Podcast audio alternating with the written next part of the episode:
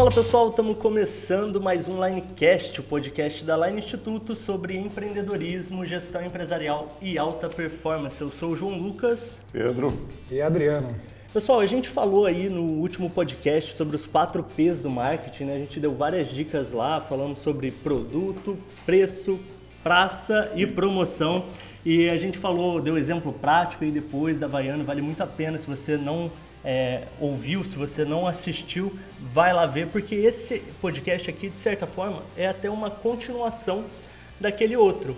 Porque quando a gente terminou lá o último podcast falando sobre promoção, a gente falou sobre é, como você anuncia, como você passa a sua oferta ali para o seu cliente ou para o seu potencial cliente. E aí agora a gente vai entrar um pouco mais é, nesse campo. Antes da gente entrar aí com tudo, falando de alguns conceitos importantes ali no marketing, eu quero falar para você que está nos ouvindo, assistindo, se inscreve aí no nosso canal, se faz sentido para você, deixa o like, compartilha aí com, com seus amigos, com o empresário, com alguém que possa é, fazer bom uso aí desse conteúdo e também fica sempre bem à vontade para trazer novas sugestões de tema, comentar aqui no vídeo, tirar qualquer dúvida que você tenha conosco. Então, beleza, pessoal. Acho que é bem legal antes da gente começar é, fazer uma diferenciação é, bem clara do que, que seria o marketing da cura e o marketing da esperança. Né? Acho que a gente vê bastante gente indo para um lado aí, quando na verdade o outro às vezes é o mais correto, né? É, eu, na verdade, até pegando um pouquinho aí o da esperança, que eu acho, esse daí eu acho fantástico. A pessoa abre um negócio achando que o cliente vai cair lá no negócio, né? Vai, é os paraquedas, né? Vai surgir clientes, bombar vai clientes, vai brotar do chão, ou seja, não existe estratégia.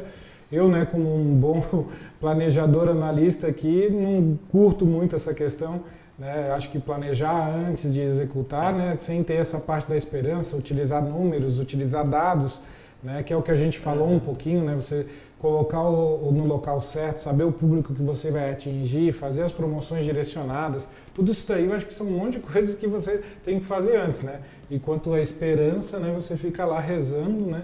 e acha que talvez Exatamente. vai ter que ser abençoado para alguém entrar lá no seu negócio. Acho né? que foi até generoso de falar que você não curte muito, porque o Adriano é o chato do planejamento. Né? Tudo tem que estar tá bem planejadinho e tal, e é o certo, né? É o certo. Acaba, o número é.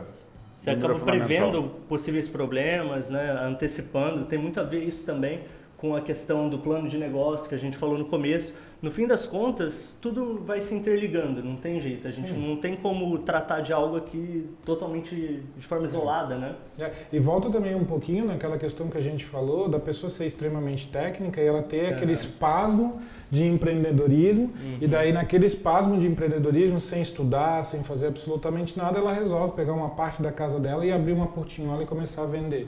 Uhum. Né? O, o que lá era técnica, pede pede demissão do emprego ou foi demitido e resolve fazer aquilo dali. Então, uhum. acho que isso aí tudo, falta de estudo, a falta de conhecimento, tudo isso aí leva a pessoa a ter é, uma possibilidade, né, uma, aumenta muito o risco de insucesso do negócio. Eu acho que esse daí talvez seja o ponto-chave. Uhum. Né? É, por aí. O marketing é uma coisa mutante, ele não é estanque, ele não para. Uhum. As pessoas mudam, mudam hábitos, mudam, evoluem em si e o marketing evolui junto. E esse papo de, ah, eu estou com um sentimento, uma vontade de fazer um negócio, cara, se não tiver planejamento, uhum. você está planejando fazer errado, está planejando quebrar já. Uhum. Nem o Morris Albert, quem é mais antigo, ouvia aquela música Feelings, nem ele ganhou dinheiro com, com Feelings, porque assim, aquilo descobriram que era plágio. Nossa. Então assim, ó, querer entrar por sentimento, vou abrir uma empresa, sem planejamento, já era. Exato. Faça marketing, estuda, tá aqui os podcasts, tem um monte de livros no mercado.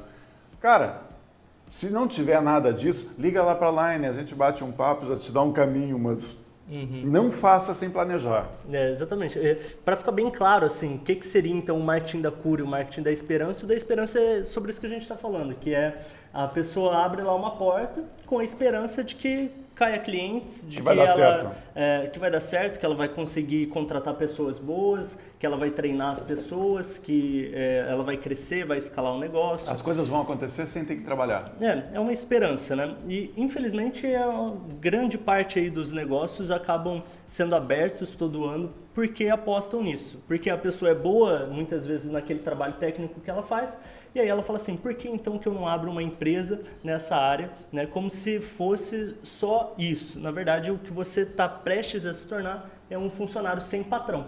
Né? Você não vai ter um chefe para te delegar a tarefa, mas também não vai ter alguém ali para gerir seu financeiro, para fechar novos contratos, né? buscar João, parcerias aqui, aqui entra a diferença, ele se torna um empreendedor. Uhum. O dono de negócio é aquele cara que diz, ah, abrir é do meu jeito, eu sou o dono, eu é que sei. E não se dá bem. É. Já que é o um empreendedor, ele tem que se lapidar, ele tem que se associar, ele tem que buscar conhecimento, e aí é, muda a coisa. Uhum. É, realmente é trabalho. É, total. E aí, do outro lado, né, na outra ponta, a gente tem o martim da cura, que é basicamente a cura de uma dor. É você realmente entregar valor para o seu cliente, é você identificar qual problema existe ali ou possa existir que pode ser resolvido de alguma forma, qual vai ser a facilidade que você vai oferecer, a praticidade. Né? Então, é, ele, ele é tudo baseado numa, em várias perguntas, em um planejamento para que aí então ele possa ser desenvolvido. Ele parte desse, desse pressuposto de que existe um problema aí e que eu posso resolver com o meu produto ou com o meu serviço. Né? E a partir disso, né, dessa diferenciação do marketing da cura e da esperança, a gente vai é, entrando em algumas áreas aí do, do marketing que, é, sendo bem trabalhadas, você consegue chegar na, na, percepção desse consumidor de forma mais clara. Em que sentido? No sentido de que eu vou resolver o seu problema. Um dos conceitos que a gente fala bastante né, nos nossos treinamentos e que é bem comum, apesar de que é, é uma teoria mais antiga, é uma teoria totalmente atual, né, porque é muito simples. Eu estou falando da AIDA, né? A AIDA é um conceito estabelecido na primeira metade do século XX, 1942 por aí. E, então ele elenca quatro itens, que A de atenção, uhum. I de interesse, D de desejo, A a ação, que é efetivamente. As, as teorias mais concertas, mais modernas, colocaram mais duas letras, o L e A, então se tornou a IDALA. Porque não adianta você ter a atenção, o interesse, o desejo e a ação se teu cliente não vai voltar. Então o L é lealdade, onde você passa a estabelecer um relacionamento com o teu cliente. Uhum. E o A, ele se torna um apóstolo, ele passa a ser um anunciante do teu negócio. E o testemunho pessoal é muito mais credível do que você perceber um produto numa mídia paga.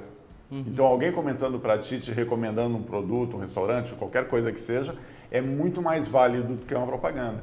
Então, se você tem um cliente e você consegue pegar, então vamos lá naquele origem, nos 4P do marketing: produto, preço, praça, promoção. Qual desses itens que vai mexer no meu item para chamar a atenção? Uhum. Ah, vai ser o produto ou vai ser a praça? Qual vai gerar o interesse? Vai ser o preço?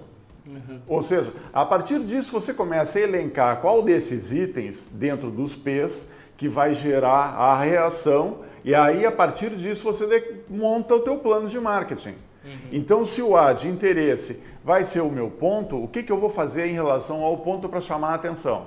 Uhum. O interesse mesmo é o produto? Ok. Quais características do produto que eu vou pegar e trabalhar para chamar esse interesse para o passo seguinte, que é o desejo, que ele que vai querer o consumo. Uhum. E assim por diante você faz o teu plano de marketing montado na AIDA ou AIDALA e os 4P do marketing. Uhum.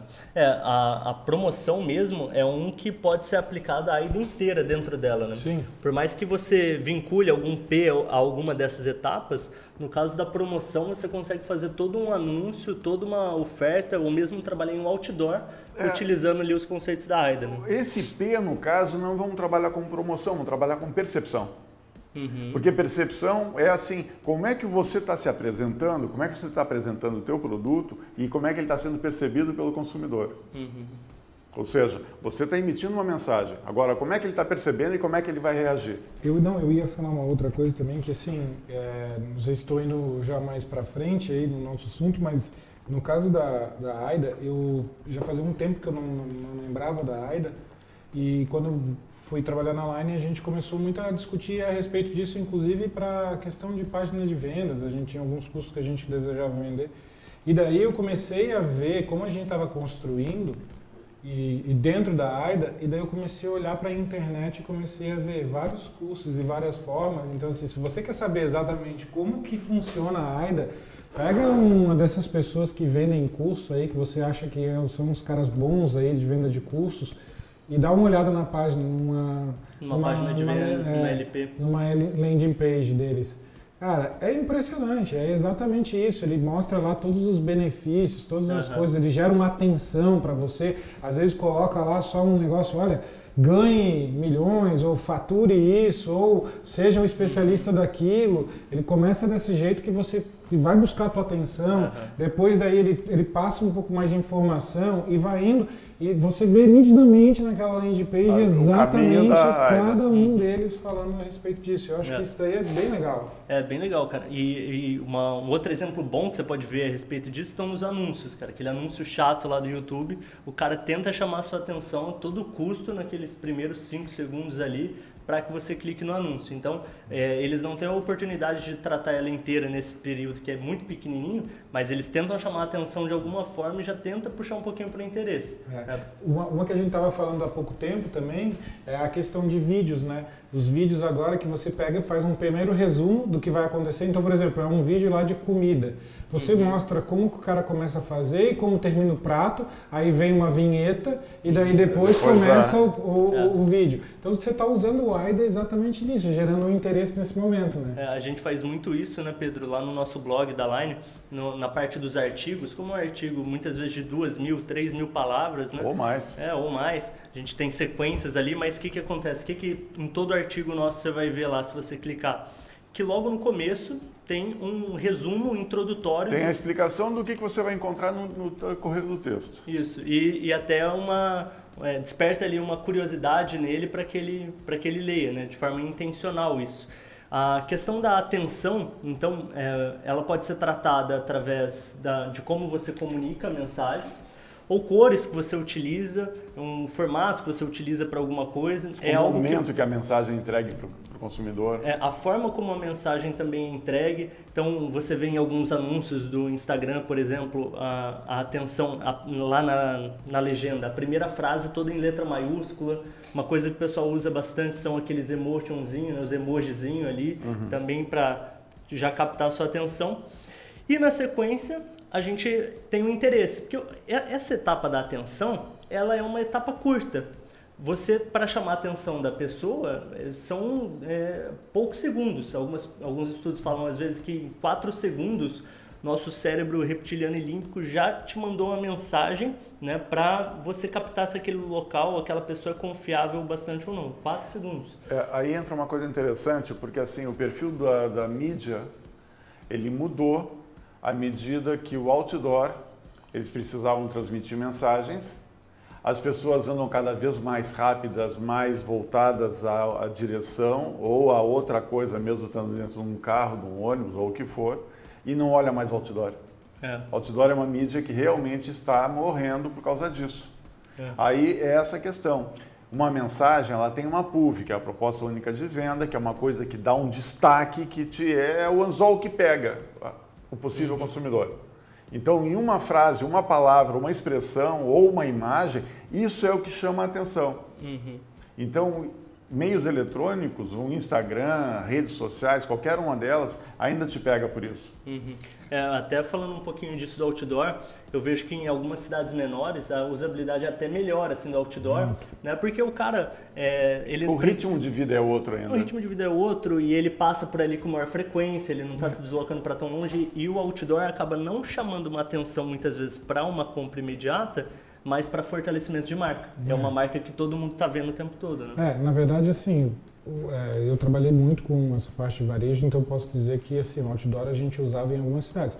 Algumas, inclusive, até existe por força de lei, você não utiliza mais. São Paulo hoje, por exemplo, é uma cidade né, que tem lá... Sim, a lei cidade, da poluição visual. É, da cidade limpa. Uhum. E retirou todos os outdoors. Hoje as fachadas, inclusive, são fachadas que têm é, uma, uma forma de você fazer, não pode ser de qualquer jeito. Uhum. Você colocar qualquer banner ou qualquer coisa dentro de uma vitrine também tem espaço, você não pode colocar colado na vitrine, você tem que recuar um metro da vitrine. Uhum. Então, assim, tem uma, uma lei que que para um lado ela é uma lei muito interessante, né, para a questão de poluição visual, que vamos falar sério, a gente tem esse problema da poluição visual na, em muitas cidades. Por outro lado, né, para o varejista acabou ficando um pouco mais difícil, mas ele consegue se adaptar. Mas eu acho que é isso aí que vocês falaram. A gente foi para o A e agora indo para o I, eu acho que daí vem o desmembramento dessa atenção. Então, no momento que você chamou a atenção, agora você tem que fazer essa pessoa gerar interesse Sim. naquilo lá que você quer vender. E daí você tem que descrever um pouquinho melhor. É, né? Aí vem a pergunta, por que, que eu tenho que me interessar por isso? Uhum. Sabe, atenção, interesse. Agora, é, muitas quê? vezes é aqui é que a gente faz a relação com a dor né, com a dor do cliente. A gente então, tem que tratar, uh, dentro de marketing e tudo, a gente trabalha essa questão de dor. A gente tem que deixar bem claro que não é pronto-socorro nem farmácia. Hum. Dor a gente entende como uma necessidade de um cliente que tem que ser atendido. Ou hum. seja, o que ele sente que precisa de alguma coisa para suprir. Uhum. Então, por isso a gente usa o termo dor. É. A, a, dor nada mais é do que isso, é um problema que a gente vai lá resolver. Só que muitas vezes a pessoa nem sabe que tem um problema, né? Tem até a questão dos níveis de consciência do consumidor, que daqui a pouco posso até falar um pouquinho mais sobre isso. Mas quando você é, se depara com interesse, é muito claro, é, principalmente nos infoprodutos, né? Nos anúncios de pessoas que estão querendo te vender alguma coisa pela internet, eles é, fa fazem perguntas para você falando das coisas que possivelmente no seu negócio você sofre. Então essa eh, acaba seguindo uma estrutura lógica, um anúncio, um, uma chamada que primeiro chamou atenção, opa, esse negócio está falando comigo, pode ser para mim. Agora o interesse, tá, mas é, será que isso aqui realmente faz sentido para uma necessidade minha? Ou será que eu tenho realmente essa necessidade? Então começa a partir das perguntas do interesse. Não um exemplo claro aqui, né? A gente trabalha bastante com consultores, né? Pessoas que trabalham com empresários, com pequenos empresários. E mesmo empresários que investem e, nesse negócio. Isso, mesmo o, os empresários que, que também investem e também os empresários que é, contratam o serviço dos nossos licenciados, né? Uhum. Então, por exemplo, o nosso licenciado para um empresário, como que ele poderia atrair esse interesse aí? Como que ele poderia fazer perguntas que é, de uma forma ou de outra despertaria o interesse do, do empresário? Então, acho que na parte do interesse, o importante é, falando um pouquinho aí do nosso licenciado, ele vai entrar e ele vai sempre tentar buscar qual é essa dor. Então ele vai perguntar, né, qual é o teu maior desafio nesse momento? E daí ele vai pegar lá, né, o meu maior desafio é o comercial. E daí ele vai tentar trabalhar essas partes. Eu acho que é mais ou menos por aí, né? É. Vai... Quando se trata de uma, uma reunião para oferecer algum produto, principalmente no caso do consultor, que faz uma venda consultiva, né? ou seja, ele tem que descobrir realmente o problema para daí ele oferecer uma solução que seja compatível com aquele problema. É, o primeiro você com interesse descobre a necessidade do cliente e depois, quando você começa a falar sobre o seu benefício, aí é você despertando o desejo já. Você já vai passando ali para o desejo. Só que ainda no interesse, a gente também, além dessa modalidade, até poderia dar mais exemplos aqui, o Adriano falou da gestão comercial, né? Então ele perguntou o desafio, o cliente falou que era eh, gestão comercial. Ele vai começar a perguntar, tá, mas você tem um roteiro de vendas aqui? Você tem uma metodologia de vendas? Você tem métricas para isso? Como que você consegue aferir uh, o faturamento de cada vendedor aqui, né? É, como que funciona o seu processo de venda? Você tem um CRM, você trabalha com CRM, você faz pós-venda, você faz pós-não venda. Então ele vai fazendo perguntas e o empresário muitas vezes ele fala, não, eu não tenho nada disso, Sim. não tenho nada disso. Ele, ele, começa a se dar conta da incapacidade dele. É, exatamente, ele começa a ver que às vezes o problema é mais embaixo, né? O problema é maior que ele pensava. Exato, e aí fica mais fácil para depois despertar o desejo, porque aí basicamente o que você vai linkar é a sua solução com a necessidade que você já viu que a pessoa tem. Mas no caso do, do anúncio escrito, que a gente vê bastante ali no, nas redes sociais, você pode ver que a pessoa elenca várias perguntas lá. Ou, por exemplo, numa página de vendas, um, uma seção que é comum aparecer lá é para quem funciona, para quem serve esse produto, para quem serve esse curso. E aí você está lá falando, é para esse tipo de pessoa que sofre com isso, que, que é assim, assim, assado. E aí a pessoa já fala, tá, então isso aqui... Isso aqui é para mim. Isso aqui é para mim, uhum. né? Em relação ao interesse, basicamente acredito que é isso. Quanto ao desejo, é essa história de você linkar o benefício com essa necessidade. E ele passar a entender que esse interesse é possível. É possível resolver. É possível. Quando ele entende isso, o desejo está pleno. Uhum. É, é, basicamente, então, é o, o, momento em que o vendedor falaria alguma coisa. Que até então ele chamou a atenção e começou né? a ouvir. Ele tem que ouvir. Aliás, isso é motivo para muita perda de venda. Né? O vendedor que Sim. fala demais. Mas aí é quando ele começa a falar, tá, então meu produto é assim, meu serviço é assado, né? o meu, meu diferencial é esse, nós funciona de tal maneira. dessa forma, nós temos tais referências de situações similares que foram bem sucedidas. Isso. Então... É. E aí você vai despertando desejo. Nossa, então é aquele problema que eu já estava ficando preocupado aqui com essas perguntas, então tem como resolver? É. Engraçado até que a gente fala muito né, que na parte de, de interesse a gente deve inclusive até se a dor já, se já existe, você deve tornar essa dor ainda mais latente, enfiar né? Enfiar o dedo na enfiar ferida. o dedo na ferida e mexer, cavocar essa ferida para realmente a pessoa entender que ela tem um problema, porque depois daí você pode trazer lá dentro do desejo, você vai trazendo toda toda a solução, né? É, existe aquele ditadinho, né, que você você vende uma você mostra uma dificuldade para vender a facilidade. É basicamente isso, né? Olha, é, eu tenho uma solução para o seu é, problema. É o considerado jornada do herói. É. Aparece o herói, aparece um problema, o herói apanha, aparece a solução e ele volta triunfante.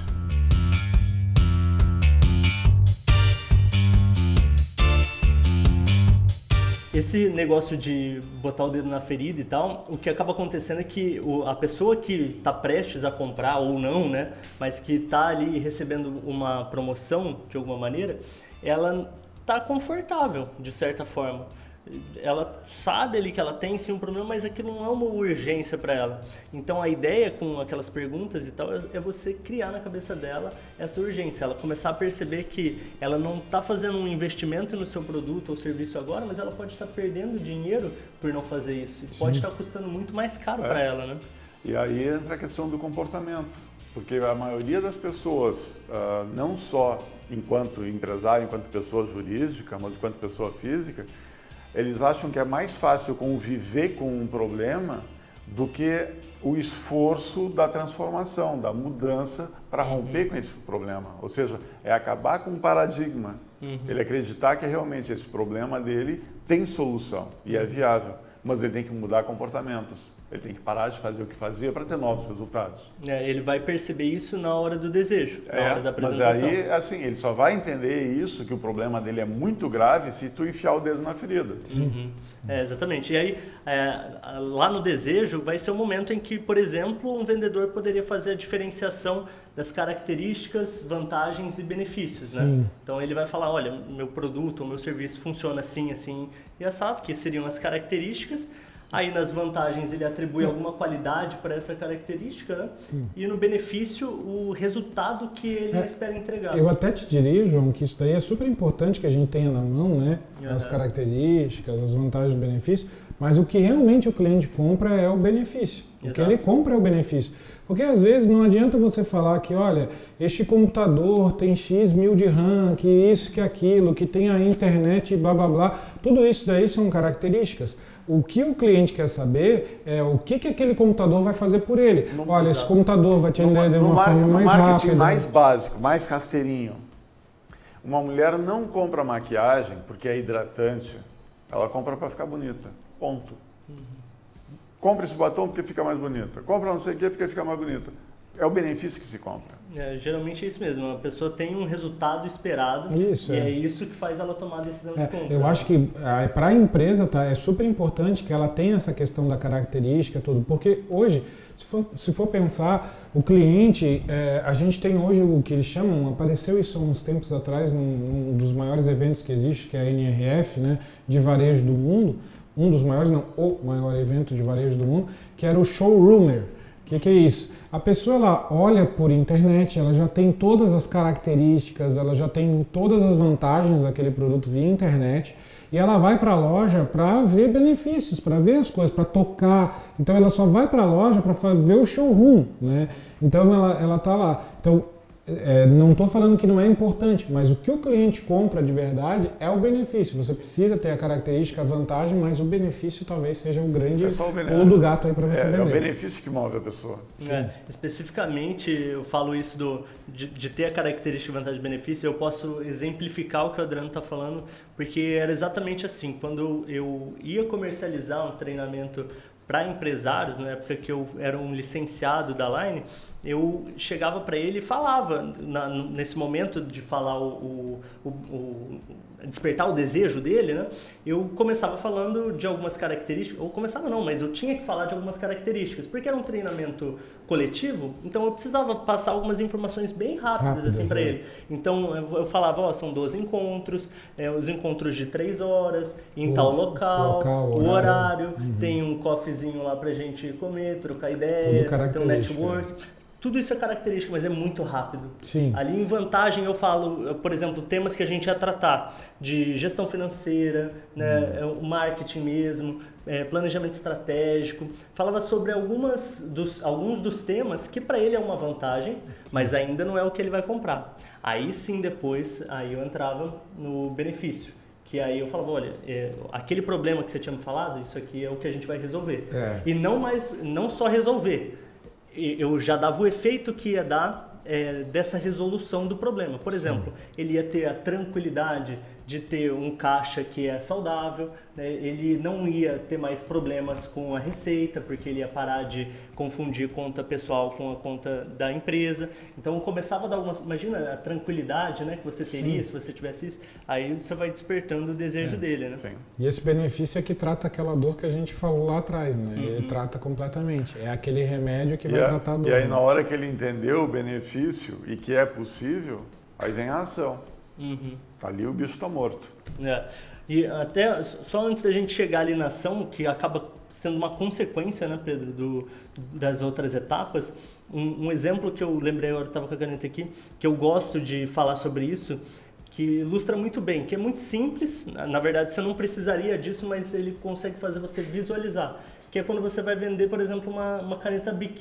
Você poderia falar das características de uma caneta Bic, fala que ela é, é, transparente, que ela tem uma tinta azul, que ela é barata, basicamente é isso, as características, né? É. Mas aí de vantagem, você poderia falar do fato dela ser transparente, que você consegue você ver quando a tinta está acabando, a carga está acabando. Só que ainda assim não é um grande benefício para mim. Mas aí o benefício, aí seria o resultado em si, seria você não ficar na mão, você não, não deixar de assinar aquele contrato porque faltou é, tinta na sua caneta, né? Não é, assinar lá a, a, presidência lá, né? Assumir a presidência isso, com a caneta a presidência com a caneta BIC. Tá certo que para fazer isso tem que ser uma caneta especial, não é? Assinar a presidência com a caneta BIC. Mas mostra muito bem. E um exemplo que eu acho que é o mais comum se você for pesquisar aí na internet para falar sobre isso é o exemplo do carro. É um outro que tem características, vantagens e benefícios que é bem visível. O mesmo carro você consegue vender ele de formas diferentes. É, mas aí, João, a gente vai entrar num assunto de um próximo podcast, porque daí são os gatilhos mentais. Porque se esse mesmo carro vai vender para um homem ou para uma mulher, tu vai usar argumentos diferentes. Sim. Se o cara tem mais idade ou menos idade, vai usar argumentos diferentes. Uhum. Então aí entram os gatilhos. É, mas eu, eu, é, entra sim os gatilhos, mas eu digo, é uma, uma separação assim bem. É, características, por exemplo, como ter quatro, quatro pneus, todos eles têm essa é, característica, é, né? Você poderia falar, por exemplo, da roda de liga leve e para a mãe tá falando que ele é é mais econômico por mais causa seguro, disso, para o pai que ele é mais bonito por causa disso, né, mais é. moderno. Enfim. Mais desempenho. É, só que você vai e esse argumento de venda, é, esse benefício que você vai agregar, vai depender do interesse da pessoa que você Sim. levantou anteriormente, nessa necessidade que você percebeu que ela tinha. Não, e assim, a, o pessoal do mobiliário e mesmo também dos automóveis, ele tem um gatilho, um gancho que é muito rápido, que é assim, você vai comprar uma cadeira. Uhum. E aí você olhou e o vendedor já te explicou que ela é ergonômica, que ela é confortável, que ela é lavável, que isso, que aquilo, te deu um monte de benefício e você já está convencido. Uhum. Aí ele diz assim, ah, o preço pode ser parcelado, você já e aí ele termina de matar. Ele diz: Você vai usar essa cadeira onde? Você vai colocar no escritório na sua casa, vai se colocar na sala. Você imaginou onde é que ela vai ficar? Uhum. Pronto, você já colocou lá. Só falta pagar e levar a cadeira, porque uhum. você já colocou ela na sua casa. Uhum. Quando você vai vender um carro pergunta, você vai usar esse carro mais na cidade, mais na estrada, o que, que você vai fazer? Ou seja, obriga você a se imaginar usando o produto, uhum. o benefício que esse produto vai te trazer. Uhum. Agora é assinar e pagar. É. Uma vez que você passou pelas outras etapas com sucesso, se você não passa, se você não passou pela pela atenção, talvez ele nem ia te ouvir a respeito das outras. Se você não levantou as necessidades ali, a pessoa não sente que ela tem um problema, ela não vai ter urgência para comprar seu produto ou serviço e ela também não vai querer saber da sua solução, afinal, nem problema ela considera que ela tem. E se você passa pela parte ali do, de despertar o desejo de forma bem sucedida, o próximo passo é levar essa pessoa para ação. Né? Numa venda consultiva, seria basicamente, no, no caso do nosso licenciado, que ele vai falar é, tá aí, você vai querer parcelado, você vai querer no cartão, no boleto. Né? Eu acho que tem, ah, mas aí também tem algumas técnicas que uma delas tu já passou, né? A primeira coisa é de você dar opções, mas opções restritas, e o segundo, fazer perguntas abertas, você uhum. não fazer perguntas fechadas. Do tipo, se a pessoa já entra, tá, então você vai querer comprar, isso aí tudo para uma resposta não. Né? Ao passo que quando tu foi para o lado aí, essa, essa maneira como tu abordou, né, você vai querer parcelar ou você vai querer pagar à vista. Você já está dando uma, duas opções apenas, mas são duas opções para fechamento. Isso, né? favoráveis Você vai querer, você vai é querer melhor você parcelar. É, é você vai querer em cartão ou em cheque, é. né? Todas essas coisas aí são formas que você está abrindo um fechamento. Você está induzindo né? a pessoa. Mas você está indo para o sim. Você é. não está indo para o não. Uma coisa que eu acho também bastante importante, até voltando um pouquinho aqui, é também na parte do desejo, você já ir começando a condicionar essa pessoa a falar o sim. Então você vai fazendo algumas perguntas do tipo, pô, isso daqui é importante para você? Se eu te mostrei um, uma solução ali, né? Isso daqui é importante para você e a pessoa está falando sim, Aí quando você vem com um fechamento, você faz uma, uma série ação, de perguntas que a resposta vai ser sim. Vai ser sim, né? É. E daí você vai carregando já essa pessoa para ter uma resposta sim. E depois você vai fazendo perguntas abertas, uhum. mas com soluções delimitadas, vamos dizer assim, né? É. Até porque se você vem fazendo ela concordar com você, com sim, sim, sim, a gente tem um negócio da coerência, né? A gente não quer ser incoerente. Então eu estou falando que sim, que é isso que eu preciso, que isso seria bom para mim, que eu não posso mais passar não sei quanto tempo sem isso. Aí eu falo assim, então tá, quando chegou a hora de fechar, eu vou falar não. Aí a pessoa vai olhar para mim e vai falar assim, tá, mas então você tá nessa situação porque você quer, né? Porque você sabe que tem um problema aí para você resolver. Então ela tende mais a, a ser positiva. Ao passo que quando você faz essa pergunta, e aí, vai querer comprar? A nossa tendência é sempre, na dúvida, não. A gente não, não faz uma compra com dúvida, principalmente é. se o ticket for maior. Uhum ele vai sempre ter uma, uma, objeção, que vai ser aquela história de não, tem que falar com meu sócio, com a minha esposa, com o filho, com o vizinho. Com... Exato. É. É, Diga-se de passagem, se chegar nesse momento ele começar a questionar a questão de valores ou questionar coisas assim, é porque talvez você não agregou nas outras etapas, você não agregou valor ao seu produto da forma como deveria. Né? É. Até uma, uma coisa que a gente passa ali para o nosso licenciado, a gente entrega para ele um roteiro para ligações, para agendar é, conversa, ou seja, até para convidar ele para algum uh, café de negócio, alguma coisa assim, evento, assim, para algum né? evento, né, alguma palestra. E nesse roteiro, é, a chamada para ação seria o agendamento de uma visita, por exemplo, né, de, um, de uma conversa presencialmente. E aí, às vezes, quando a gente está dando mentoria para o licenciado, é, parece uma, uma questão como essa. Eu estou com dificuldade de fazer o agendamento da visita. E a grande questão é que, geralmente, a dificuldade não é o agendamento da visita, a dificuldade está em alguma etapa anterior do, do roteiro. Que é o interesse, provavelmente. É, porque a, a visita ela deveria ser uma consequência lógica de tudo que você conversou antes. Sim, ainda mais se você está dando algum tipo de test drive, né? Como nós damos, né? É, a gente então, acaba dando ali alguma coisa é, para ele, não teria por que ele não. É, existe, uma, existe um estudo a respeito disso até, né? Que produtos com maior valor agregado, você trabalhar a questão do test drive é super importante, que uhum. também é a forma de você gerar o desejo. Então, por exemplo, por que, que vende-se muito mais carro a partir do momento que você testa o carro, uhum. né, que você faz o test drive? Por que, que, se, por que, que hoje em dia se vende muita coisa na internet que se fala sete dias de utilização, se você não gostar eu te devolvo o dinheiro? Que, não, que, que nada mais é do que os direitos do consumidor. É, é, também tem, tem isso. Também tem isso, mas ele bota isso aí como uma vantagem. Mas de uma certa uhum. forma, o fato de você utilizar é, prever que você gostou. Uhum. Então, assim, você pode, tem, tem empresas inclusive dão 30 dias, né, para uhum. você utilizar o produto durante 30 dias, se você não quiser, você devolve.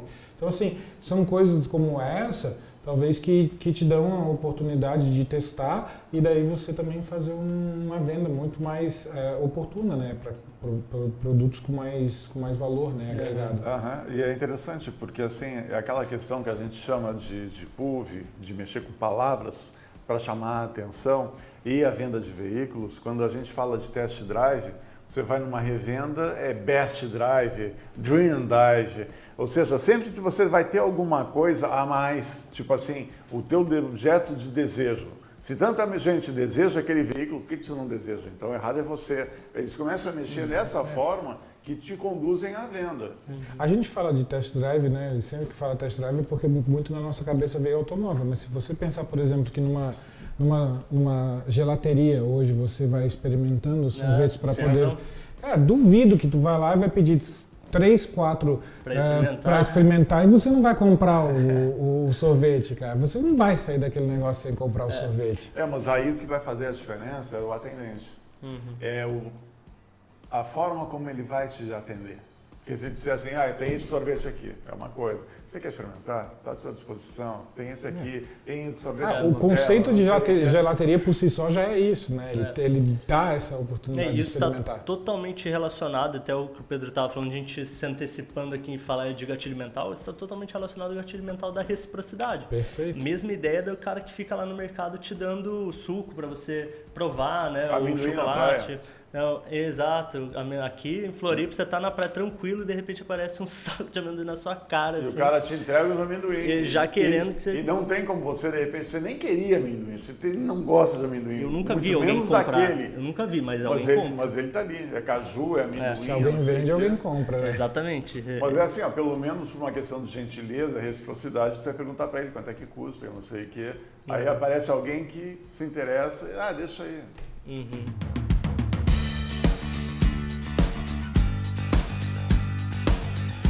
E aí nessa parte de ação a gente está falando bastante sobre a, a venda, né, o um a um ali, mas lembrando que ah, isso vale também para um panfleto de uma pizzaria, né? Às vezes a gente tem um panfleto ali de pizzaria todo poluído, né? Uma pizza no fundo sendo tirada ali da, da um pedaço com queijo escorrendo, parece que todas são meio parecidas. Tudo é padrão, assim, né? muda o nome é tudo igual. É, tudo padrão. Então, é, se você trabalhar a atenção da pessoa logo na apresentação desse panfleto, né, e depois, ah, João, mas como que eu vou levantar a dor da pessoa né, por causa disso?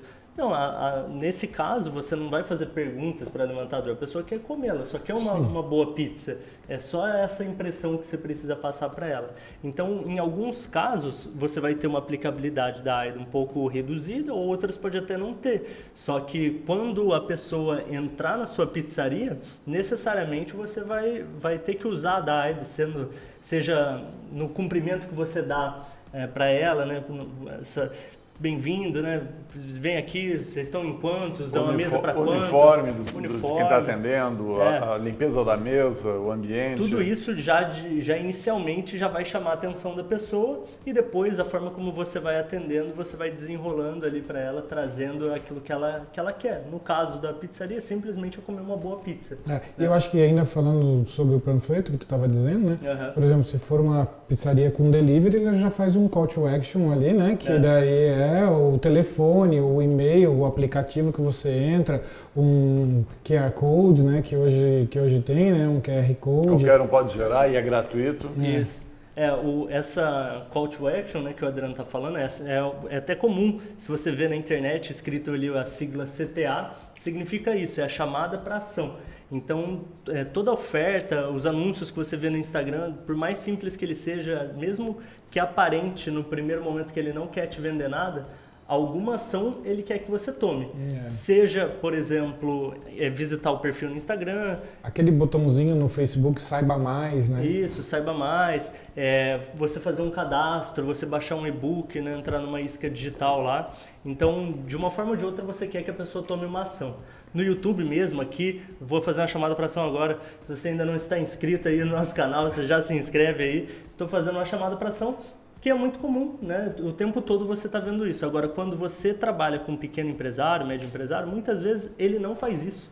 Ele, ele tem a capacidade, muitas vezes, de fazer um orçamento para o cliente e não é, se preocupar em, em, pedir o fechamento, né? Sim. Em fechar o negócio e, e tentar entender se, não, se o cliente falar não, por que, que ele não quer, ele não faz outras perguntas, né? Se, ah, dessa outra forma ficaria bom para você, se, for, se, se eu fizer dessa maneira que você está me falando aí, a gente fecha o negócio agora. É, né? essa, essa daí eu acho muito boa, né? Porque uhum. assim, ao invés de você ficar refém do que o cliente vai te falar, né? O cliente começa a falar um monte de coisa para você, ah, porque eu quero desconto, porque eu quero isso. Só que daí, quando você dá o desconto, ele fala, ah, eu vou pensar. ele quer mais alguma Então, ao invés de você... E ainda ele acha que foi fácil demais, né? Sim, Aí ele exato. fala, vou tentar mais, é. vou ver até onde esse cara vai. Então, ao invés de você fazer isso daí, por que, que você não toma já uma atitude que é uma atitude de fechamento pronto? Que é o seguinte, tá bom, se eu fizer esse valor que você está falando, você fecha você tá agora? Agora? É. agora? E daí, e daí você aguarda. Você uhum. aguarda ele falar. Né? E daí, se ele falar que sim, beleza, vai lá e fecha e pronto. Ele assina um contrato naquele momento. Mas é para aquele momento. Né? Você está uhum. fazendo, daí, voltando lá para o Pedro, a gente está botando mais um gatilho aqui na mesa. Né? Então, assim, uhum. é. E eu acho que isso que é importante. É o gatilho precisa... da escassez. É. é, o agora é ou agora, nunca mais. É, é, é a urgência, né? E, e, assim, né, pessoal, às vezes você vê numa. A gente sempre fala padaria, né? Coitado do cara da padaria. Toda vez a gente dá exemplo com padaria, mas é que fica muito fácil de visualizar. Mas padaria é um dos grandes negócios, tem muita é, por aí. E padaria é legal, cara, que tem padaria super tradicional, que tem muito tempo. Tem padaria que os caras fazem um investimento gigantesco e não dá certo. E tem padaria que é super simples e você se desloca lá para comprar seu pão todo dia.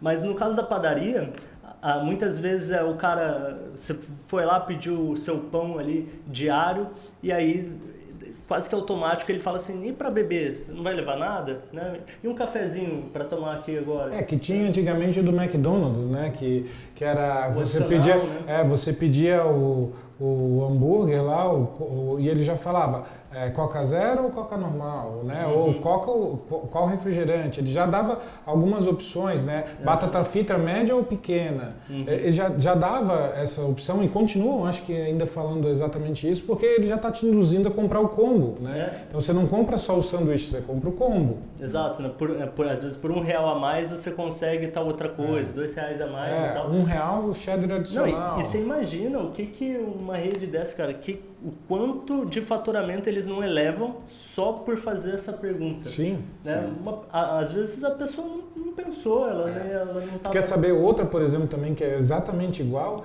É. é. a questão de recarga de celular no caixa de supermercado. Que ela dá perguntinha que faz. Vai, Precisa fazer recarga? recarga? Precisa de recarga? Cara, assim, é impressionante. Para mim, eu nunca, nunca comprei, mas eu, eu fico olhando para vários segmentos que as pessoas, né? O pré-pago se tornou um dos maiores movimentos aí de venda de celular no Brasil. Eu acho que veio através do pré-pago, né? Uhum. E daí, você só fazer essa perguntinha aí, olha a quantidade de valor que você agregou. Exato. Sim. Exatamente. Então, é impressionante. Porque tu está atendendo mais uma dor que a pessoa, de repente, nem lembrava que tinha. Uhum. Mas que pode ser suprida ali. Ou seja, cria aquele vínculo que é, num mercado, resolver um problema de telefonia. Uhum. É, é muita questão da praticidade, né, da acessibilidade. Até no último podcast, a gente estava falando sobre os 4 Ps, e aí teve um momento ali que eh, a gente estava falando sobre praça e sobre o sentido da rua. E aí eu falei, ah, depois a gente fala mais sobre isso, e depois eu acabei não falando. O que, que eu ia falar? No caso de uma empresa que está localizada de um lado da rua que não é favorável, ou ela está numa praça que não seja melhor para vender aquele tipo de produto ou para aquele preço que ela está se propondo vender, é, que ela também tem o que fazer. Ela não precisa necessariamente fechar aquele ponto e procurar outro lugar, que é basicamente tentar, da onde ela está, trazer praticidade, né? É, eu acho que uma das coisas também, voltando um pouquinho àquela questão lá da, do varejo lá que eu estava falando, daquela, uh, da, da NRF, né, que é a maior feira de varejo do mundo. É, uma das coisas que se tem falado muito é que teve um tempo atrás que se falava que as lojas físicas iam morrer. Uhum. Né? Todo mundo acreditava que a loja física ia morrer. Né? Teve, teve pensadores aí, né? Uhum. Que, é, filósofos, filósofos é, que estavam falando aí que a gente que as lojas físicas iam acabar. E hoje a gente percebe que a loja física ela traz, ela, ela, ela não vai morrer, mas ela tem que se adaptar. ela tem que se adaptar ao fato da experiência. Então, assim, às vezes eu consigo comprar as coisas hoje, que nem a gente falou muito aqui de pizzaria. Eu não preciso para uma pizzaria para comprar pizza. Eu só vou para a pizzaria se eu quero ter uma experiência. Exatamente. Então, por exemplo, a pizzaria ela tem que desenvolver o delivery, que é onde ela vai para você, por mais que ela não esteja num local legal, uhum. ela pode desenvolver o delivery, ela pode entregar, assim como qualquer outro, né? Pode entregar. Uma pessoa que vende, sei lá, cartucho de impressora. Por que, que eu preciso ir lá comprar? O cara um pode entregar. Né? Uhum. Eu só vou nesse ponto é, físico se realmente eu tenho interesse de uma experiência. Mas, mas na contramão disso, é, é as lojas da Polishop. Aqui em Florianópolis mesmo, aqui mesmo na região, a gente tem algumas lojas da Polishop, que bem dizer não vendem, mas é assim, o pessoal olha no canal, vai na loja, olha o produto e acaba comprando pelo telemarketing.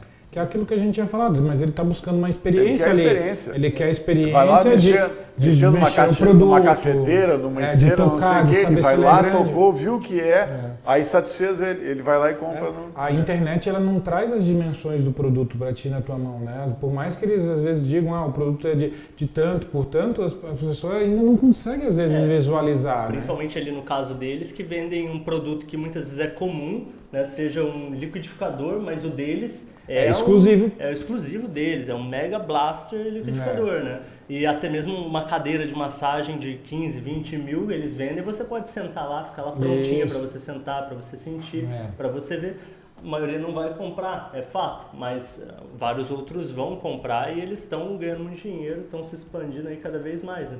Eles foram até para essa questão do marketing de rede, né?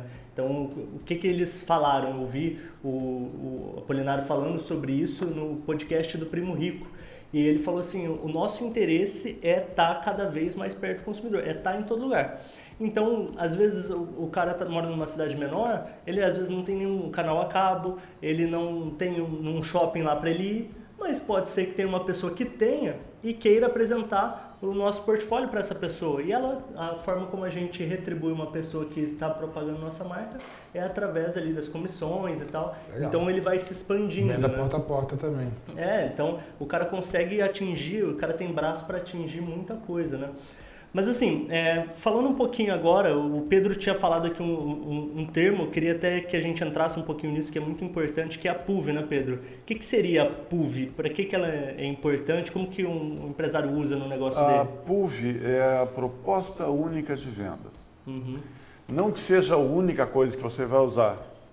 Ela pode se confundir com um slogan até em algumas situações, mas ela é uma frase de impacto que gera o interesse imediato. Uhum.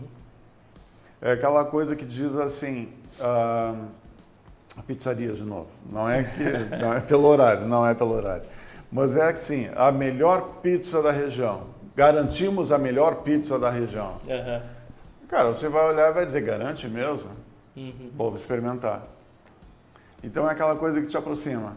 Ou assim, uma pet shop pode colocar aqui o seu pet também é o nosso melhor amigo. Então você pode ter aquela coisa tipo assim que chamou a tua atenção e estabeleceu um vínculo de confiança, gerou o teu interesse. Uhum. A PUV é a grande sacada. Cara, sabe um, uma, um exemplo quando eu falo de PUV assim que eu fico impressionado que é um exemplo bastante forte. É uma propaganda da Chevrolet que eles já estão fazendo isso daí há vários anos, então eu imagino que isso daí deve dar muito certo que é não compre carro nessa sexta. Ah, Aguarde ah, até. Cara, tu fica assim, tu tá lá para comprar, para fechar, tu vê um negócio o desse. Gerente.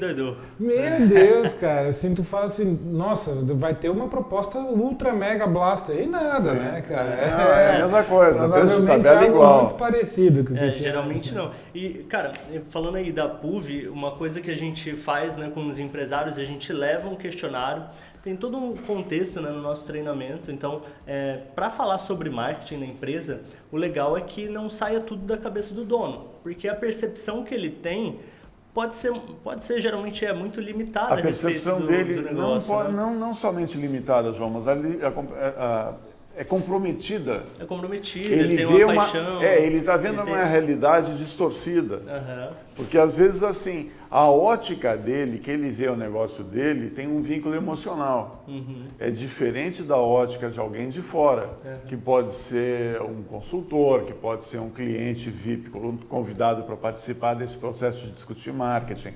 pode ser de um funcionário, pode Ah, ser a de um visão dele amigo. é tão distorcida que esses tempos atrás eu estava vendo aquele um programa que é- já é norte-americano, acho que é, e foi trazido agora pelo Jacan, aquele Masterchef, né? O pesadelo na cozinha. Pesadelo na cozinha. Pesadelo na cozinha. Cara, tem muitos dos donos de restaurante que acham que a comida deles é a melhor do mundo. E Ah, as é pessoas que comem, cara, dizem que é uma porcaria a comida. Como é que pode a, visão daquela pessoa ser tão míope versus o negócio que ela tem? É porque, na verdade, ela tá ali achando que ela tá fazendo o É, melhor dela, né? Porque to- todo negócio tem isso, mas na área de alimentação.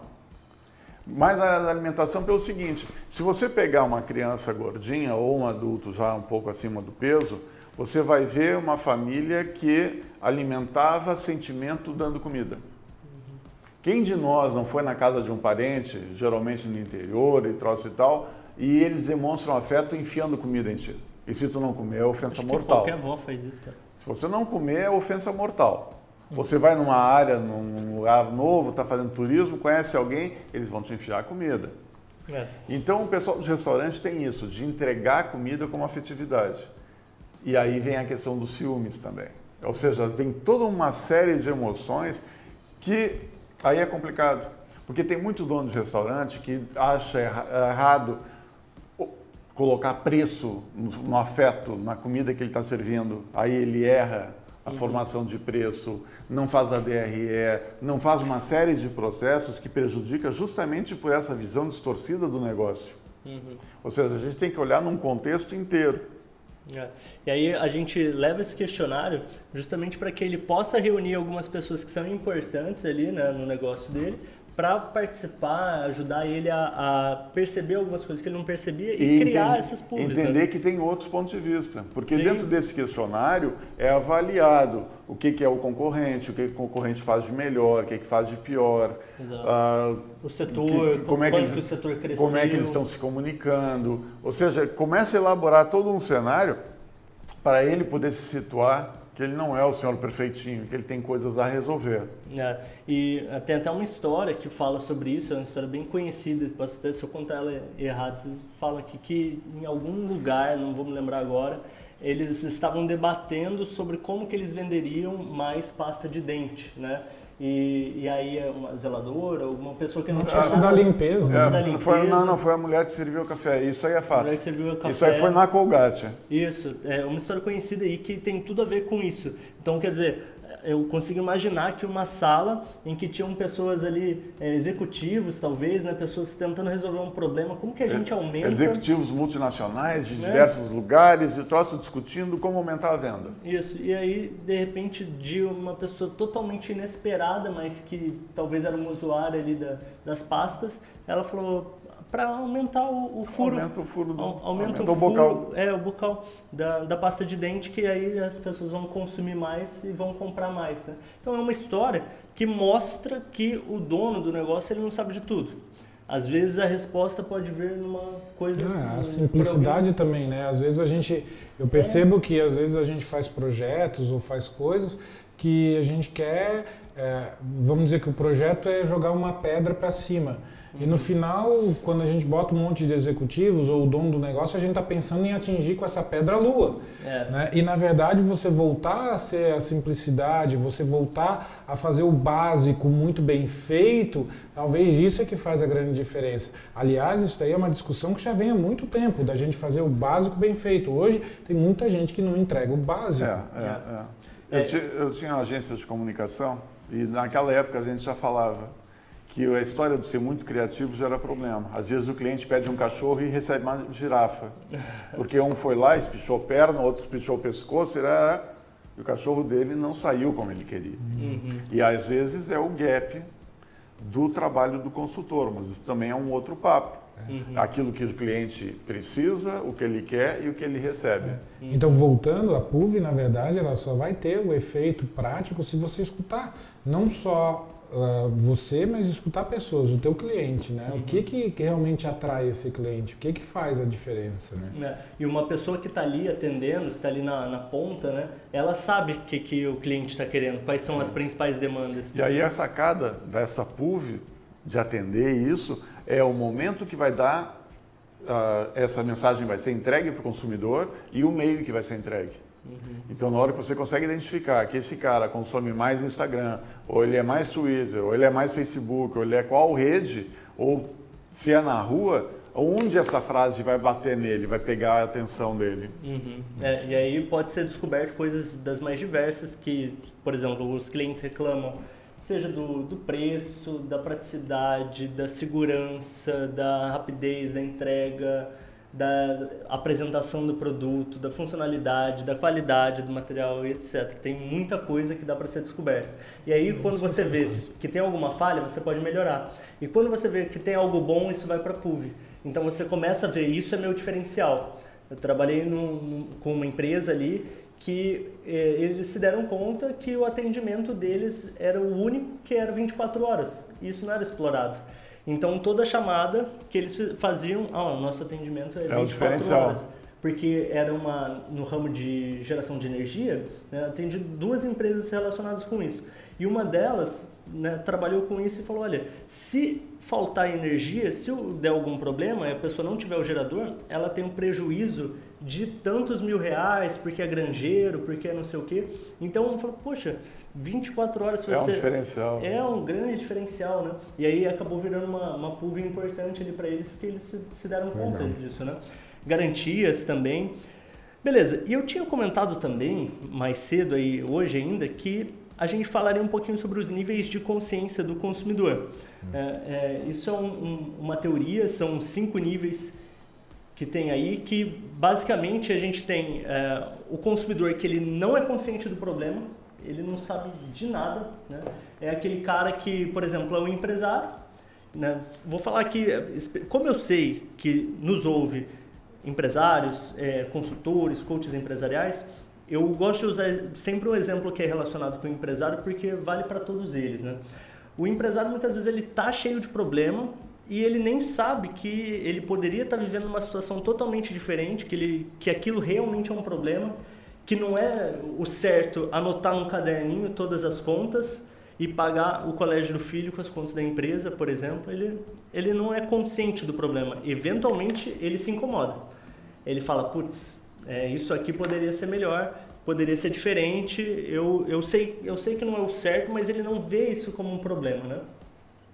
E aí depois a gente tem a pessoa que é o consciente do problema. O cara já se dá conta de que aquilo realmente é um problema a ser resolvido, que é um problema que ele precisa tratar, mas ele ainda não tomou aquela decisão de ir atrás de uma, uma solução. A outra questão seria, o outro passo seria o consciente da solução. Ele sabe que ele pode buscar um, um treinamento, que ele pode buscar uma consultoria, que ele pode buscar através de um sistema né? E o outro seria o consciente do produto, que é saber que você, que através da sua AIDA, através da sua PUV, você entrega essa solução, aí é que ele começa a tomar, se tornar consciente de que o seu produto resolve. Muitos até acabariam ali, assim. Só que aí tem o um nível mais elevado, que é o que a gente busca com as AIDAs e com as PUVs, que é o mais consciente de todos. Que é o cara que sabe do problema, ele sabe das soluções que existem no mercado, ele sabe da, sabe da solução do seu produto, basicamente o que ele quer saber é qual é o seu diferencial a respeito disso, né? Qual que é realmente a, a vantagem que vai fazer com porque que ele... você e não outro. É, porque você e não outro. É isso que se busca tanto com a AIDA quanto com a PUC.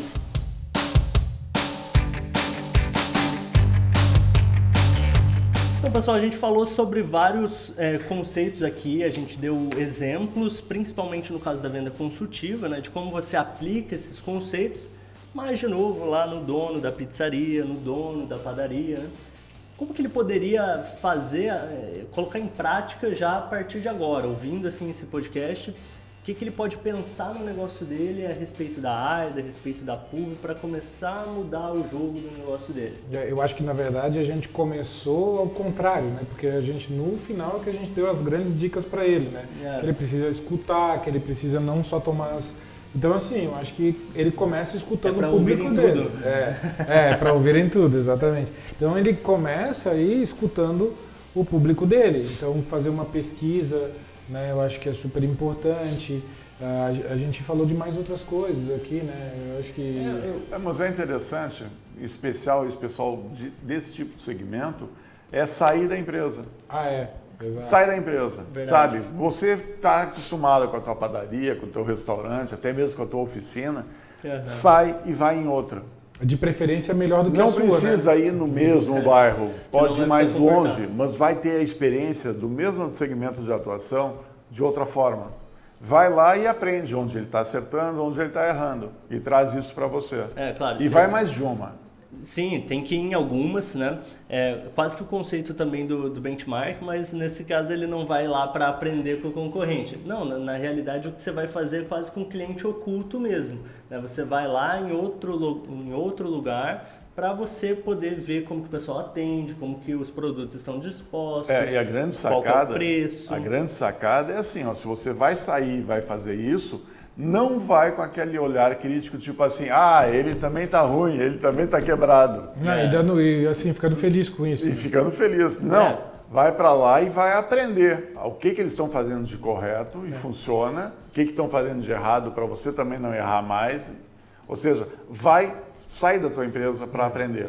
E, e, e eu acho que mais importante até é você tirar a, a questão do, do míope, né? Ser um empresário míope que não enxerga os problemas dentro do seu negócio. Perceba, todos os negócios possuem problemas. Uhum. Às vezes um mais piores, outros é, não tão é, ruins assim. Você vai, mas todos eles têm oportunidades todos. de você melhorar. Então perceba isso daí e com isso daí você sempre vai estar tá inovando e melhorando o seu negócio. Então uhum. já tira essa visão míope de que o teu negócio é perfeito. É, e sempre tem uma frase que não serve só para isso, mas para qualquer situação. Não mede os teus bastidores pelo palco do outro. Uhum. Ou seja, você sabe da tua situação e do que, que você tem atrás. São os bastidores de uma peça de teatro. Uhum. E aí você vai olhar o outro se apresentando, você só está olhando o palco dele bonitinho, arrumadinho na hora do show. Mas atrás das cortinas também tem bastidores. Ou seja, sai sem esse olhar míope, sai do teu negócio, vai conhecer outros e isso vai mudar a tua forma de é. ver o teu negócio. Eu queria falar mais vida. uma coisa aqui que eu acho que é importante, porque até agora nós falamos coisas que ele pode fazer sozinho. Né? Uhum. Só que eu acho, parece que nós estamos querendo vender um peixe aqui, de uma certa forma é, mas assim, quando você pensa, por exemplo, que um atleta de alta performance, ele precisa de um treinador, ele precisa de pessoas que acompanham ele, ele precisa, né? Você vai pegar um atleta aí, tipo um Usain Bolt, tu vai ter nutricionista, tu vai ter o treinador, tu vai ter o preparador físico, tu vai ter várias pessoas aí que vão auxiliar ele. Então você buscar pessoas que possam te auxiliar, que possam olhar o teu mercado, o teu, o teu negócio de uma forma diferente, é muito importante Sim. também nessa para você colocar. Não mas eu acho que também tem coisas que você pode fazer sozinho. Todo mundo tem um time de apoio é. atrás. Tem coisas que você pode fazer sozinho, que são dicas que nós estamos dando, mas também tem as coisas que você é, pode chegar um momento e falar, olha, eu acho que eu preciso de uma ajuda aqui é. para melhorar meu negócio também, né? É, total. Eu, isso que o Pedro estava falando aqui antes de... Pode até não ser numa padaria do seu bairro, em outra tal. Eu até acho que ele não vai querer ir na, na padaria do bairro, né? Sim. É, pode mas, ser mal visto, inclusive. É, às vezes achar que ele está ali xeretando. E se ele tem essa visão isso tem que ser trabalhado, porque na realidade ele pode sim ser consumidor em qualquer lugar e o que ele está querendo é melhorar o negócio dele, é oferecer um produto ou um serviço melhor. É. Então ele pode buscar isso em outros locais, só que sempre tendo uma visão crítica do que eu posso aprender aqui. Né? O que, que eu posso melhorar é. no Vai meu buscar negócio? Experiência. É, buscar experiência. Dono de restaurante não almoça no seu restaurante. Dono de restaurante almoça no restaurante do concorrente, gente. É. Para tentar entender, janta no restaurante do concorrente para tentar entender o que, que essa pessoa faz de preferência busca várias referências, né? Não, não, não, não vai numa única referência que talvez seja ainda pior do que o que tu, que tu tem hoje de negócio, vai em outras referências porque você tenta pegar alguma coisa ali boa, né? Que a gente chama o que a gente chama de brilhantes flechas do óbvio, né? Isso. Os BFOs que a gente chama os brilhantes flechas do óbvio nada mais é do que você é, talvez uma saída que você faz, você buscar uma pequena coisa que te fez alguma diferença, talvez seja super importante. Busca ah, isso. Né? E, a, e, aí vem mais uma sacada. Porque se você disser que não tem tempo, é um problema grave. Uhum. E aí, se você disser que não tem tempo, além de ser um problema grave, você está perdendo qualidade de vida, está perdendo saúde, está perdendo a possibilidade é. de melhorar o teu negócio. É mais do que na hora de chamar alguém para te ajudar. É, é, assim, na realidade, até como o Adriano estava falando, da gente não vender o nosso peixe e tal, é, eu faço até questão de deixar isso bem claro. Você pode sim procurar um dos nossos licenciados. É que dá a sensação de que eu estou falando isso sim. agora justamente para procurar. Mas está lá no nosso site. Mas não é. não, não é. é. Você pode juntar a sua equipe e, e fazer um brainstorm com eles, né? Do que, que eu posso melhorar. Ah, João, mas vocês estavam falando de marketing, né? É porque tudo começa com isso. Uhum. Tudo começa com essa autoanálise. Por onde que eu começo, João? Por onde você começa é justamente é, fazendo esse levantamento do estado atual, você entendendo o que, que você pode melhorar, você entendendo é, principalmente o que, que você tem, já que é muito bom, que é superior ao seu concorrente, para você começar a fazer os seus anúncios de marketing, as suas chamadas, a sua comunicação mostrar isso para A própria arrumação do seu estabelecimento comercial, Sim. o treinar as pessoas a atender melhor o cliente, é, a fazer falamos, uma venda complementar. Nós falamos de dores aqui, né? Uhum. Então vamos tentar puxar um pouquinho o que, que acontece, né? Quando você vai num médico, que você tem uma dor, a primeira coisa que o médico vai fazer, ele não vai chegar e vai te dar um remédio. remédio mas... Ele vai fazer uma anamnese, ele vai procurar entender qual o seu estado, quais são os problemas que você está enfrentando, o que está acontecendo, para daí ele determinar, não, a sua doença é tal, Sim. então eu vou te curar com tal. Então acho que a primeira coisa que você deve fazer é exatamente isso, busque informação do seu negócio. É. é e daí a gente está falando, faça pesquisa, pesquisa interna, pesquisa externa, faça é, é, visita a concorrentes, né? tudo isso daí vai te trazer é, ideias. Uma... E se chamar alguém para ajudar, cuidado com os aventureiros. É, também. Busca quem tem qualificação, quem é profissional mesmo. A questão da pesquisa externa é mais simples do que a gente pode imaginar. É uma avaliação no iFood. É um, uma caixinha bem simples ali, Sim. perto do caixa, uma caixinha de sugestão que você pode oferecer para a pessoa que participar da pesquisa de satisfação concorrer a um almoço por mês, né? É. Ou ganhar alguma coisa todo, todo, mundo gosta de ganhar alguma coisa, né? Então, assim, é. uma caixa de bombom que você dá já está valendo, entendeu? É. é uma pesquisa apenas de satisfação. E quando você olha lá, para quem participa ali dos, dos aplicativos de entrega, seja iFood, Rappi, vê o que, que o pessoal mais elogia de você. Se o pessoal está falando que a sua entrega é sempre antes do previsto, que chegou, que foi melhor do que esperava e tal, começa a usar isso na sua comunicação. E também começa a mostrar, só o fato de você mostrar essas avaliações nas suas redes sociais, já vai mostrando também a sua autoridade. É, né? E se tiver bronca nas redes sociais, aproveita para corrigir. É, tem que corrigir. E, e, é natural, tá? É natural. Às, às vezes a pessoa está no começo e ela se preocupa mas eu, o hater ele vai existir em qualquer negócio, em qualquer lugar. Tem uma diferença na realidade do, do hater para o é, cliente insatisfeito. O cliente insatisfeito, você tem sim que responder, você tem sim que ouvir e entender se houve realmente uma falha na sua promessa ou no seu produto ou na comunicação. Uhum. Pode ser. Né? E, e, se isso aconteceu, você tem que procurar soluções assertivas né, para resolver esse problema. Agora, o hater por si só, até estava comentando com o pessoal, né, teve um, um, um vídeo que eu postei no Instagram da Line, que eu começo o vídeo falando assim ah, vou contar uma história para vocês, a história é tal. E aí um, um, hater pegou e falou assim, ah, essa história aí é velha. É lógico, né, que é uma história velha, por isso que é uma história, senão era notícia. Sim. Mas eu não posso deixar de postar ou me incomodar com isso, porque Sim. a mesma pessoa, é, a mesma publicação que tinha uma pessoa falando mal, não gostando, tinha várias outras falando Sim, bem. Mas o cara que se dá o trabalho de reclamar, de criar um clima desses, o cara tem problema. É, não, independentemente, é. o fato é que você descobre ali alguma coisa, é, esse tipo de coisa tem que te estimular a melhorar. É. Estimular você a entregar melhor, comunicar melhor. É, o que a gente tem que sempre fazer, né, que a gente chama muito isso daí na parte de estatística de mediana, né? Hum. A gente não pode nem pegar os extremos, a gente não pode não. nem pegar os extremos nem aquela pessoa que te vangloria, que talvez ela Sim. também está tendo uma visão míope do teu negócio, como também aquela pessoa que te acaba, né? O 10 e o 0, né, se a gente colocar numa escala de 0 a são 10, talvez são, são, são, são coisas que talvez você não queira, mas quem está ali entre o 1 e o 9, talvez sejam essas pessoas que você quer encontrar, que essas daí vão te dar vários subsídios para você agir. Né? É daí que vem o momento que você trabalha. Né? Daí é o momento que você vai melhorar o seu negócio ou vai pegar informações úteis para o seu negócio. Uhum. É óbvio que todos nós queremos todo mundo falando da gente que é 10. Uhum. Só que às vezes isso aí também pode, se, é, pode mascarar, a situação. mascarar uma situação que está errada. Então, procura entender que né, tanto o hater quanto também aquele seguidor é, cego né, pelo teu negócio, todos eles podem ser ruins para você tomar uma atitude nesse momento. Então, busca informação, né? E daí, como o João falou, aqui tem várias coisas que a gente já citou, uma, uma, uma caixinha que você coloca, né? Então você é. começa a tomar as decisões por ali. A partir daí você começa as ações, daí você começa num panfleto, num, numa, numa internet. Também eu acho que a própria pesquisa que você faz, você deve entender de onde vem esse teu público.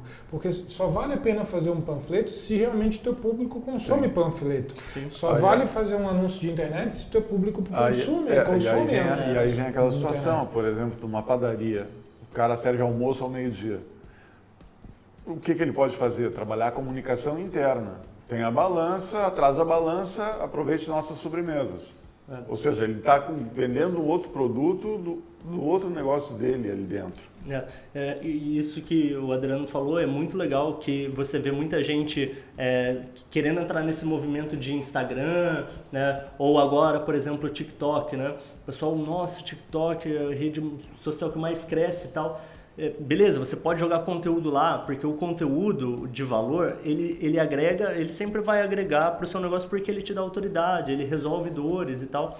Mas, é, às vezes o seu público-alvo não vai estar tá lá. É. Né? Eu lembro que uma vez eu atendi um cara que ele faturava um milhão por mês e ele trabalhava com tecnologia no, no campo, implantações e tal, e lá na, no norte do Paraná isso é, é, bem forte, né? E aí ele estava falando, se bem que o, o, negócio dele principal era no Mato Grosso. Imagina. É, mais forte ainda, né? E aí é, eu fui ver o Instagram dele antes, porque antes eu não sabia quem era o cara, eu só tinha um contato que ele tinha caído ali para mim no marketing digital e eu não, não achei nada da pessoa, fui procurar Instagram, achei um negócio, um Instagram bem fraco, pouquíssimos seguidores, quase nada de conteúdo ali. É, e aí eu falei, poxa, não sei não, né? Esse cara aí, não sei. Quando eu fui conhecer, o cara era gigante Aí eu falei, ah, eu procurei lá no seu Instagram, mas vocês não, não, trabalham muito. Ele falou assim, é, na realidade a gente vai trabalhar, vai colocar alguém para fazer só para a gente ter. Mas é que o, o, a pessoa que compra da gente, o fazendeiro lá no Mato Grosso, ele não está no, ele não tá no Instagram, mas a gente está lá, a gente está anunciando por lá, a gente tá, então assim, ele tinha, ele sabia disso. Ele, é. né, ele me mostrou isso porque era algo que eu achei. Eu fui pelo óbvio, ah, mas não está no Instagram? Então você também tem que buscar essas informações no seu negócio para saber onde é que faz sentido você estar tá e comunicar sua mensagem. Que tipo de comunicação, quando e qual o canal que vai ser entregue. Uma, uma outra coisa, por exemplo, que eu vejo, é, você às vezes é, opta por ter um canhão, sabe, para matar uma formiga. É. É, então assim, vamos lá, você é um, um comércio de bairro. O seu público só consome aquele bairro que consome você. E daí você resolve que você vai botar numa rádio nacional. Na televisão. Na televisão. Vai botar na Rede Globo de televisão, vai colocar um.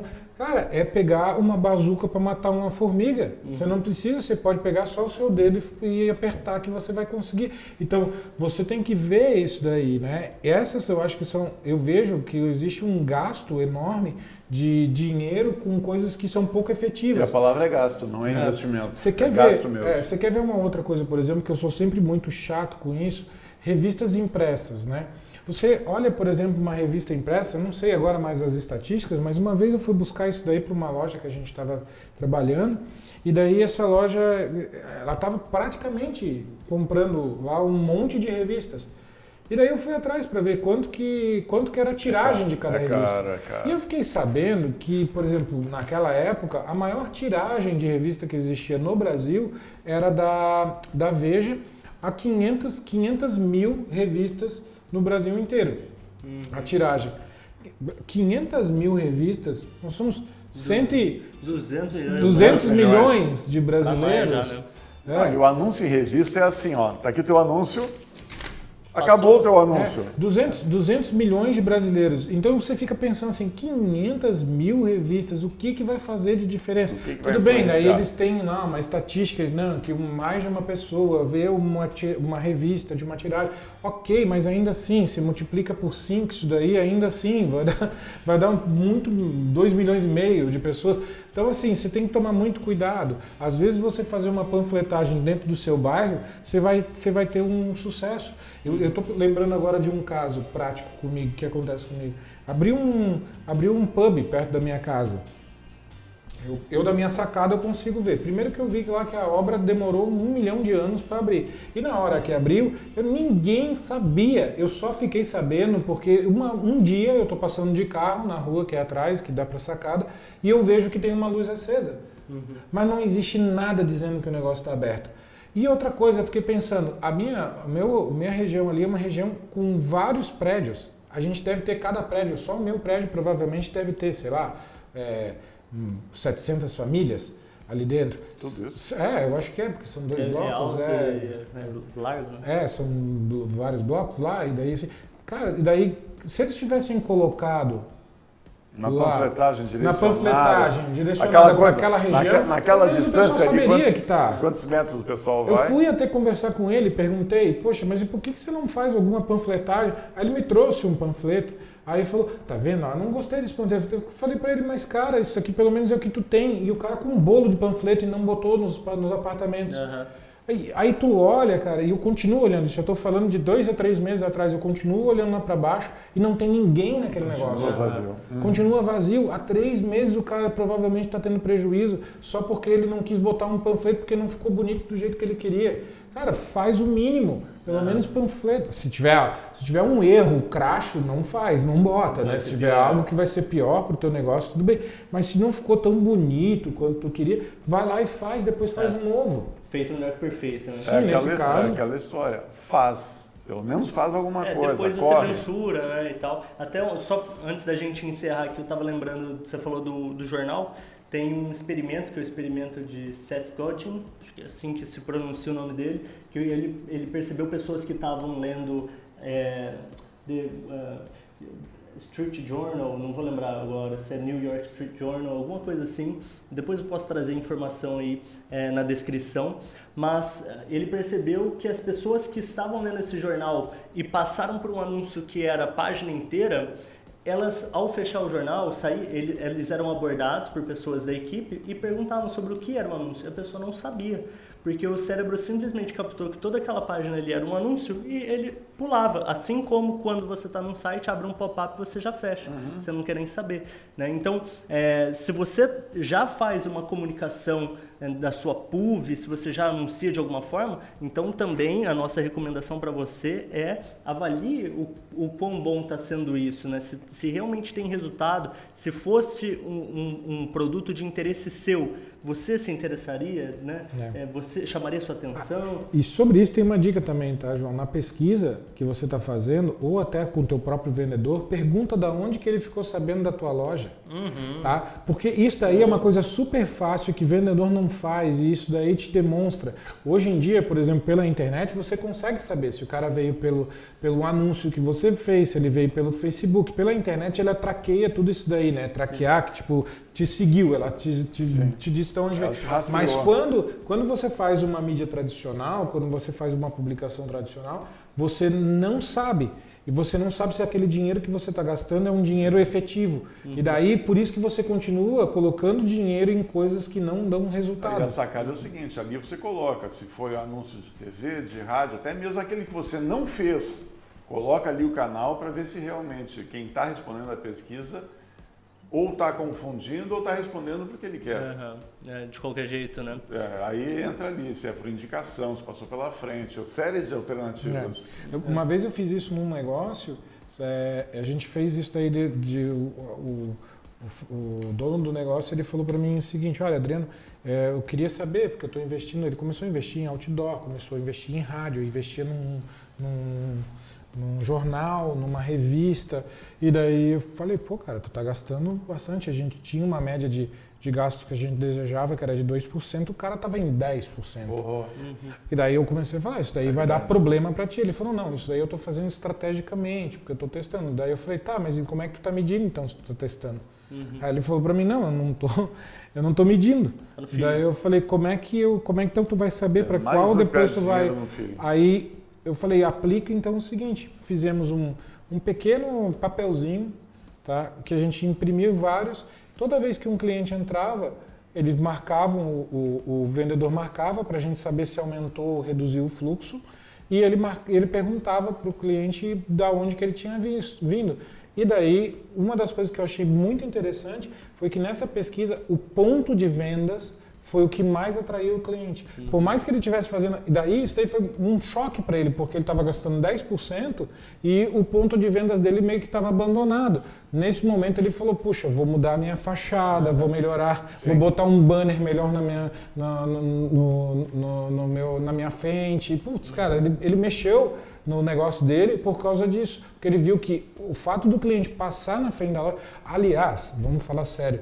Não existe porque tu tem um ponto físico que está numa rua movimentada se tu não vai cuidar desse ponto físico. Claro. Então te esconde num, numa é, garagem. Não chama atenção nenhuma, é. né? Fica lá eu, largado. Eu consegui bons resultados com a mudança de fachada de uma empresa numa praia no sul da ilha. Uhum. Era um ponto comercial forte, poderia crescer mais, mas como era um ponto de passagem, as pessoas não identificavam. Uhum. Na hora que mudou a fachada, mudou as cores, a identificação e tudo, cara, upou umas quatro vezes mais do que o movimento que ele tinha.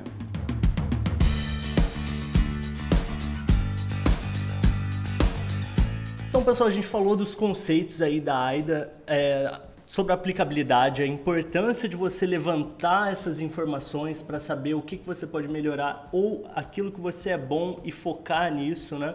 Para daí sim você trabalhar a atenção, o interesse, o desejo, a ação e ter uma PUV. Uma não, é bom você ter várias PUVs para você testar, né? Então você faz um anúncio, por exemplo, uma chamada. É, quando eu falo anúncio, não estou falando só de internet, não. Pode ser uma chamada, pode ser um carro de som. Pode ser uma né? faixa de Pode ser uma faixa é, com várias é, PUVs, várias frases falando do seu diferencial, falando por que, que ele deve ir até você, né? E que através disso você vai melhorando seus resultados, né? vai mensurando isso.